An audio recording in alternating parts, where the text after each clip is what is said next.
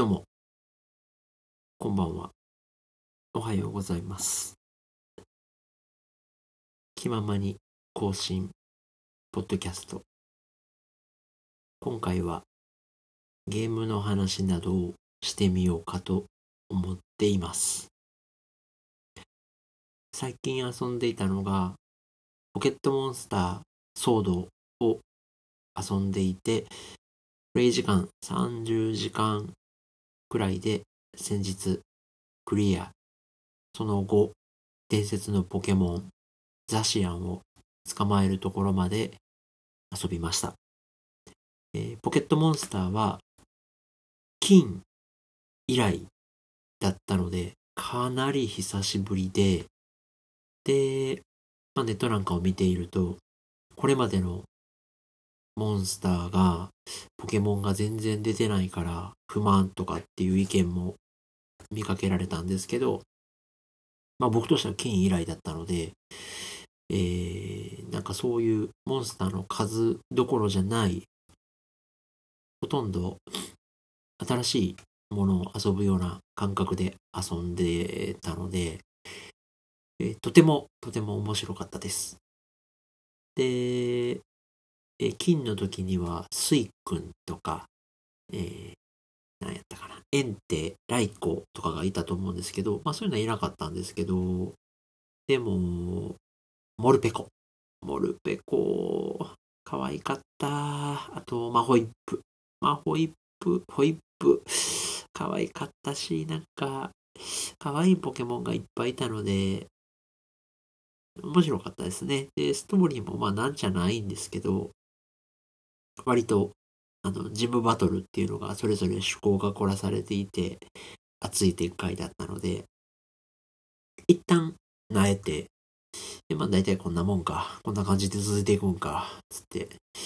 もういいかな、みたいな感じで一回慣れたんですけど、また、ふと思い立って、やり直して、この間、最後までクリアしたって感じです。で、一回慣れたのは、まあまあまあまあ、まあこの感じで行くんならね、みたいな感じがあって、一旦やめたんですけど、ふと思い立って、ポケモンはポケモンでも、ポケモンカードゲームっていうのに一丁手を出してみっかって思って、それは前からなんかカードゲーム一個やりたいなとかって思っていたんですけど、で、子供も、なんて言ったっけな、あれ、デュエマデュエルモン、デュエルマスターズとか、なんとかとかっていう、まあ、割とその、小学生男子向けの絵柄のカードゲームをバカバカ買ってて、見てたんですけど、いや、これはさすがに乗り切れんぞと思って、まあ、横目に見ながらいたんですけど、ポケモンカードゲームってそういやあったなぁと思って見てみたら、割と、あの、始めやすい紹介動画が公式からアップされてたりとか、まあ、絵柄も結構可愛かったりもしたので、まあ、子供とのコミュニケーションツールとしてあっていいのかなと思って、今年に入ってから始めてみました。で、まあ、そういう、えー初めての人が始めるにあたっての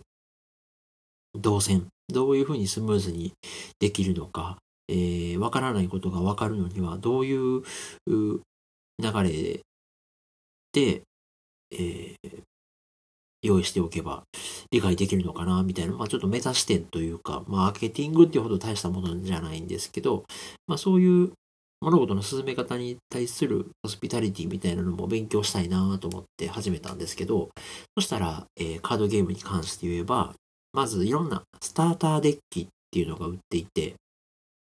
それを買えばとりあえずは遊べますよっていうのが、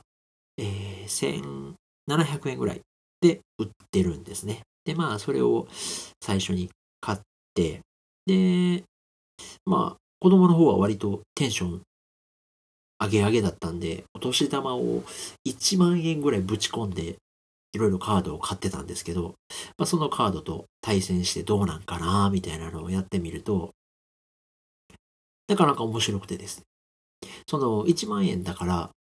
子供のカードはもちろん強いのがあるんですけど、えーまあ、詳しいルールは省くんですが、結構運の要素もあるんですね。で、めっちゃ強いデッキ、60枚1セットのデッキを組んでいたとしても、運が悪いと全然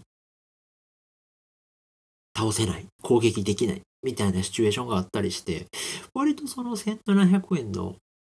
ただザクッと買っただけのカードでも、まあそこそこ遊べるなっていうのが分かったのは発見ですごい面白いなと思いました。で、まあ同時によくできてるなと思ったのは、やっぱりそのスターターデッキを買うだけでは先に進めないというか、あくまでスタートラインに立てるのがスターターデッキですよっていう構成になっていて、強いカードって、あ同じカードは60枚1セットのデッキの中に4枚まで組めるんですけど、そのスターターデッキっていうのはまあ強い、まあそこそこ強いカードが1枚ずつしか入ってないとか。ってなると、やっぱりその運の確率を上げるためには、強いカードは60分の4にしておきたいし、とかってなると、えー、1パック165円かな ?1 枚30円ちょっとの5枚セットのパックを剥いて、当たりを探す。で、まあ僕はこれはやらないって決めてるんですけど、えー、指名買いというか、えー、カードショップなんかに行くと、もう本当にそれズバリこのカードをくださいっていうのが、名指しで買えて、まあ200円から1000円とか、なんか高いのは万とかっていう、その欲しいカードを名指しで買うっていう世界も広がってたりして、あ、なるほどなぁと思って、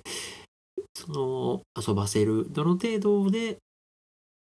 自分が満足するのか、本当に勝ちたいのか、えこのプレイする時間を楽しみたいのか、どこの辺に線引きをするのかみたいなののマネージメントっていうか、まあそういうところが面白いなぁと思って、あの、ビデオゲーム以上にポケモンカードゲームが今ちょっと面白いなぁと思い始めてます。で、まあカードは割と全種類どういうのがあるのかっていうのは今の現行のシリーズ、VMAX シリーズかなんか言うんですけど、そのソードシールドのポケモンがメインで出てくるカードの内容は大体把握して、で、また新しい拡張パックっていうのが2月に出るんですけど、まあそれの内容とかもまあちょちょっと楽しみにしてるみたいな感じなんですけど、それだけだと、まあ強さ勝負というか、結局カードを売っていくだけなのかなと思ったら、あの先日、ポケモンセンターに行って、まあ、もう聖地ですよね。ポケモンとポケモンカードの。で、もうポケモンカードの、今現行扱っているものがほぼ揃っているみたいなところに、手っ取り早いんで行ってみたんですけど、すると、割とその、カードグッズっていうか、その辺の周辺機器みたいなもので、いろいろ用意されてて、で、個性も出せるし、まあ、いやらしい方、単価を上げるっていうことが用意されてるのがすごい面白くて、で、最初買ったら、スターターパックは、その、なん、なんとかのダメージって言ってダメージをこう表示するのに、紙のチップを1枚2枚で並べて、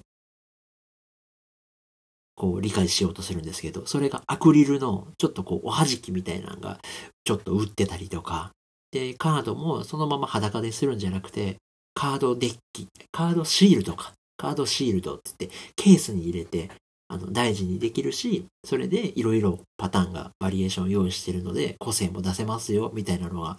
700円ぐらいで売ってたりとか、で、またはたまたその、カードを輪ゴムで止めるんじゃなくて、ケースに入れて持ち歩きませんかとか、まあそういうのでいろいろアイテムがいっぱい用意されてるのをちょこちょこ買うのが、ね、あの、そこそこ、